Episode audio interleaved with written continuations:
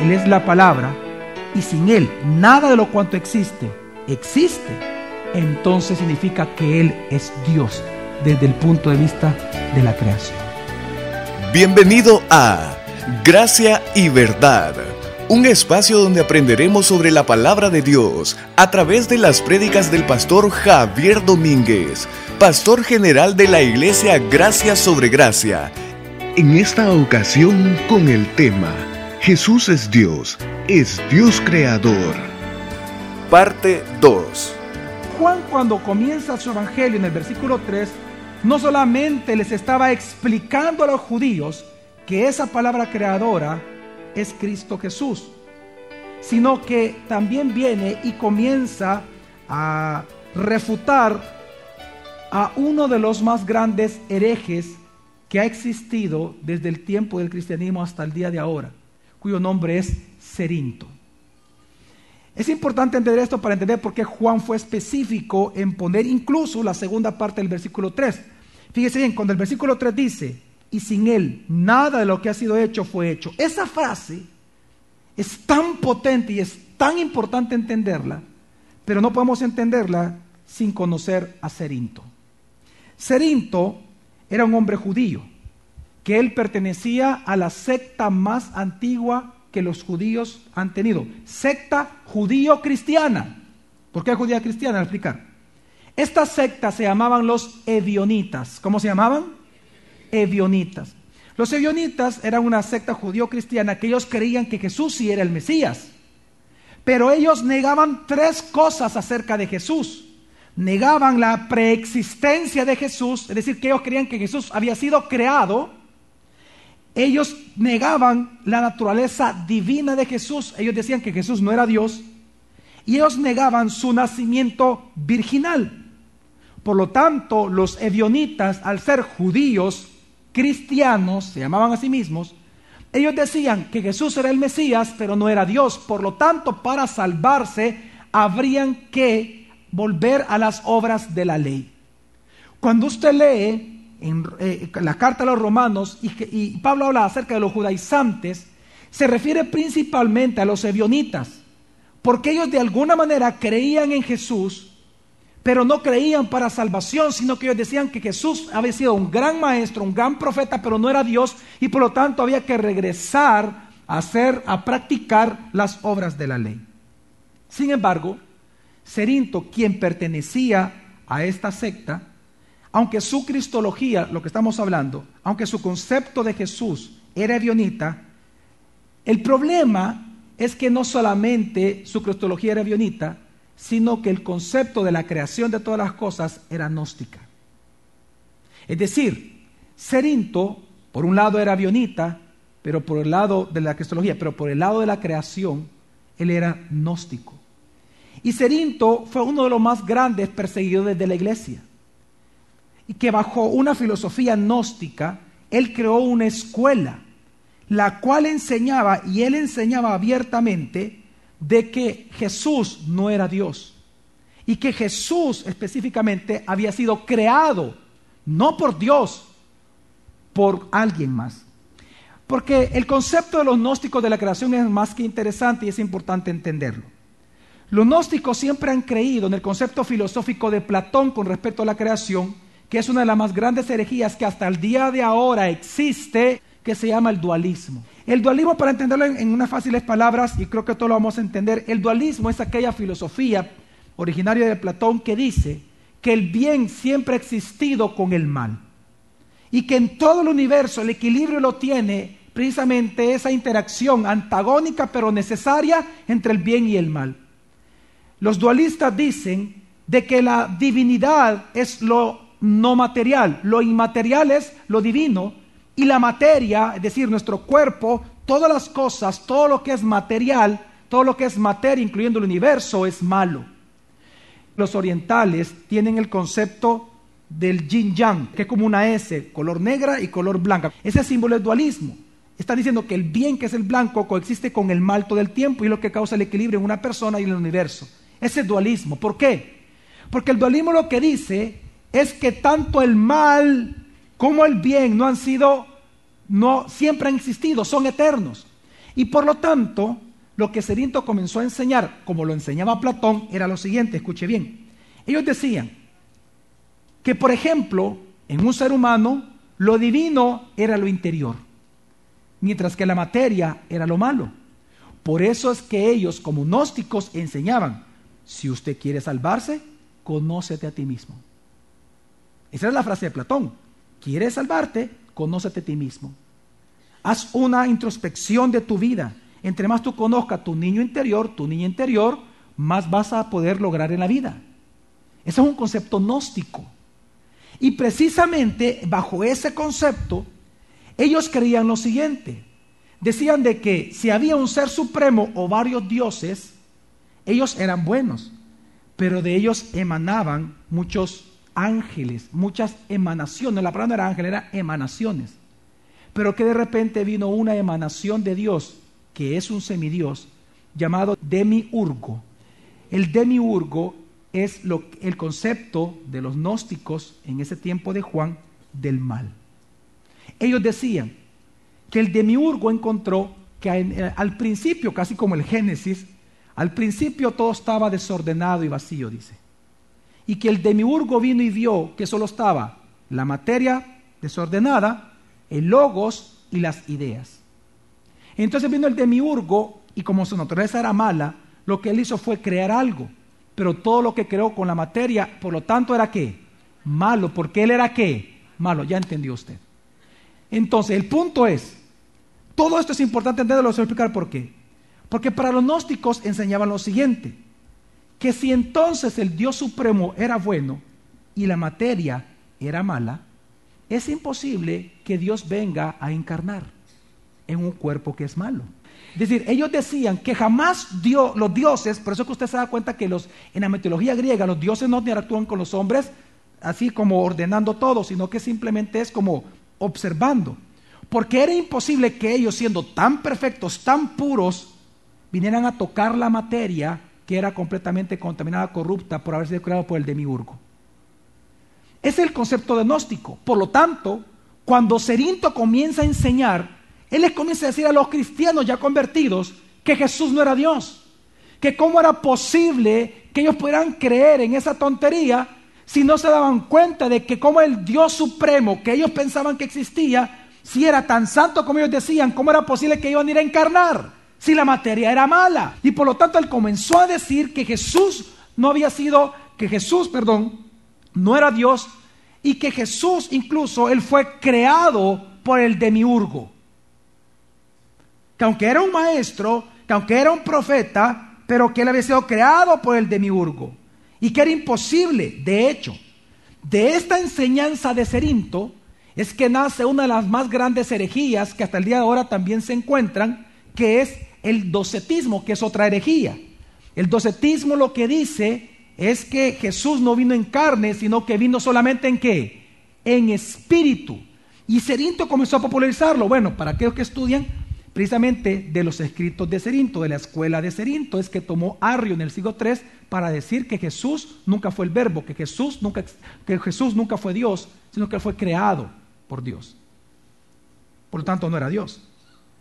Y precisamente, mire, para entender esto, el docetismo, el cuerpo aparente de Jesús, pero el docetismo lo que enseñaba es que si decían los gnósticos, bueno, si ustedes creen como cristianos, acuérdense que habían pasado 50 años ya de la muerte y resurrección de Jesús.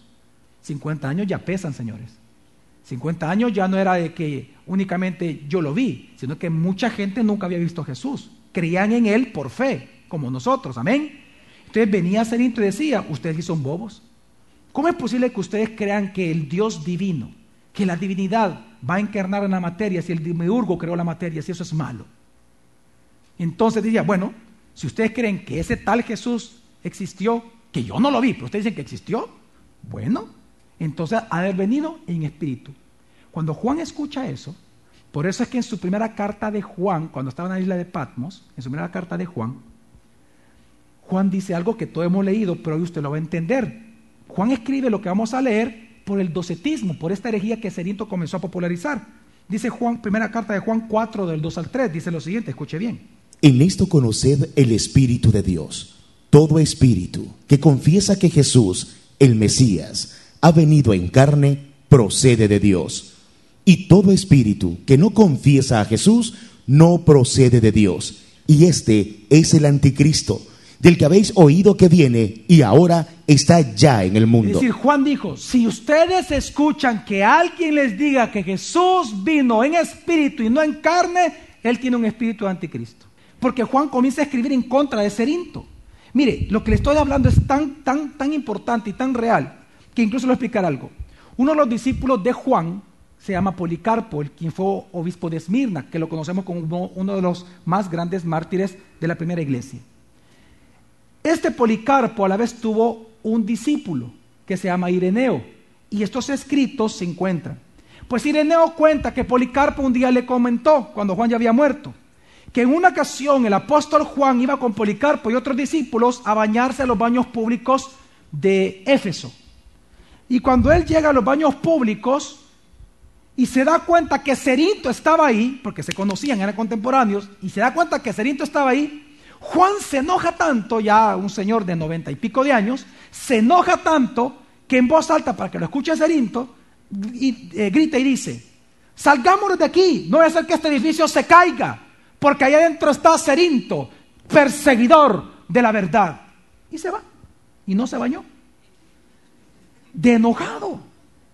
Simplemente se molestó porque Cerinto estaba ahí y no comió, como dice la palabra, no hay que comer, no hay que estar, no hay que hablar con los falsos maestros. Por eso es que al apóstol Juan, hoy en tiempo, hoy en estos días, si él existiera, le llamarían radical, intolerante, le dijeran a él. Pero Juan es un gran apologeta. Cerinto era un ser real. Él creó una escuela filosófica.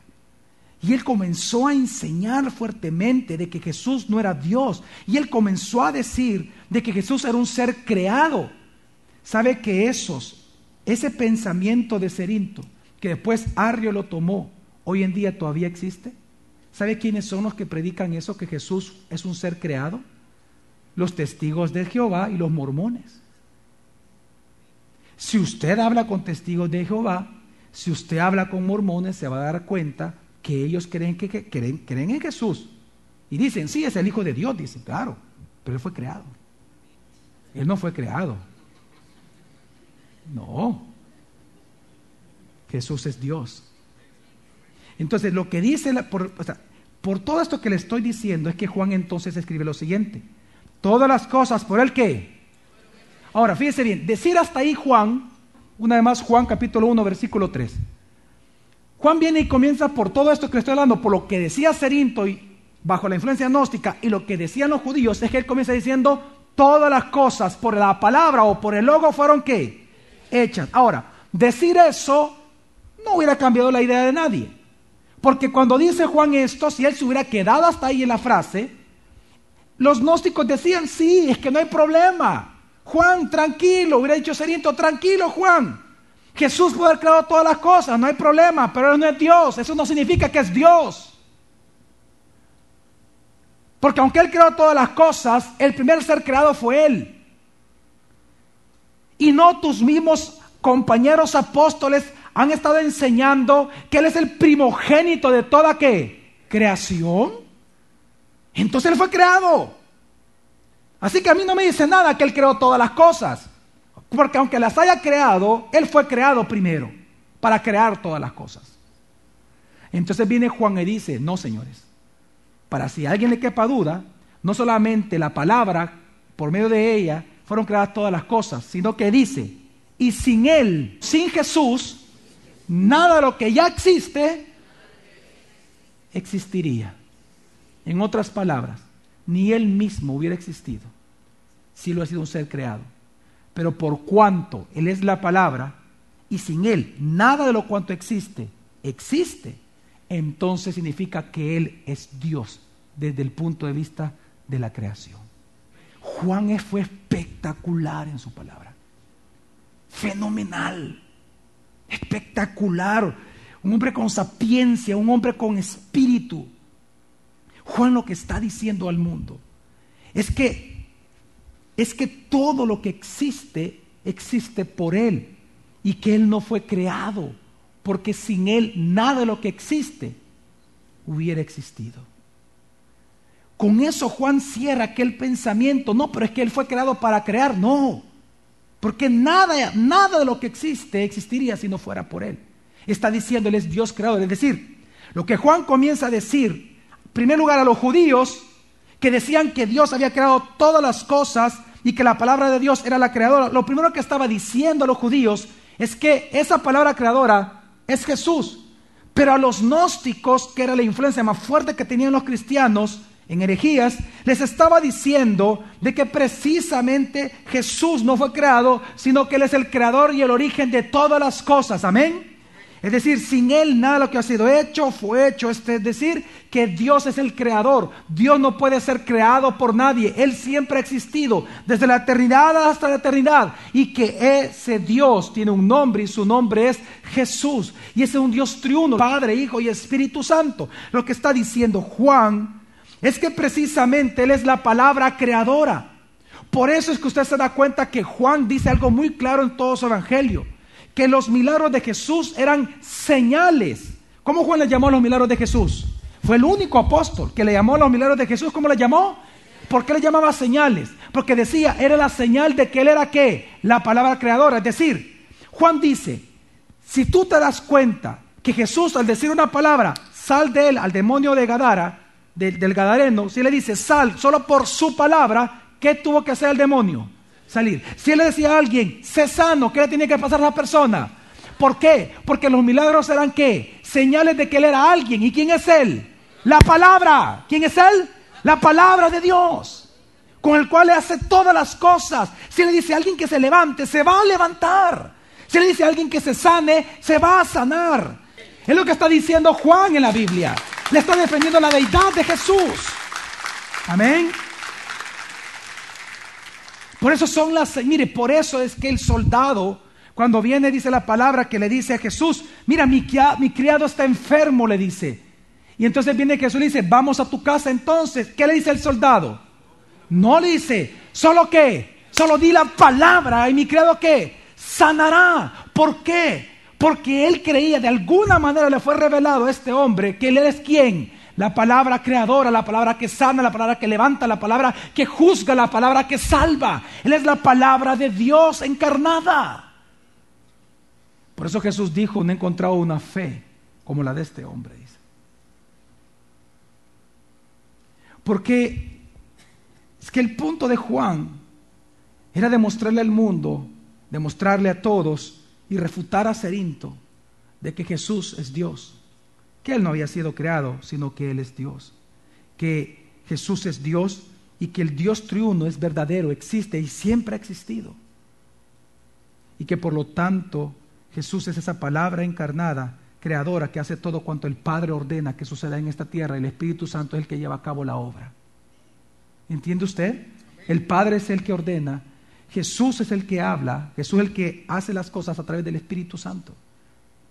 Él es la palabra, el que da la orden.